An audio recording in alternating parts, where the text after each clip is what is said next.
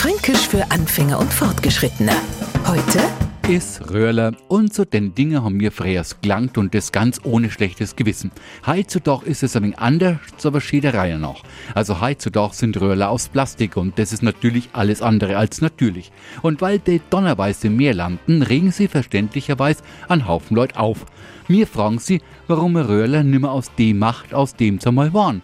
Einfach aus Stroh. Schließlich heißen die nicht umsonst Strohhalme und von uns natürlich wieder fränkisch reduziert aufs Notwendigste Röhrler. Fränkisch für Anfänger und Fortgeschrittene. Morgen früh eine neue Folge. Und alle Folgen als Podcast auf podu.de.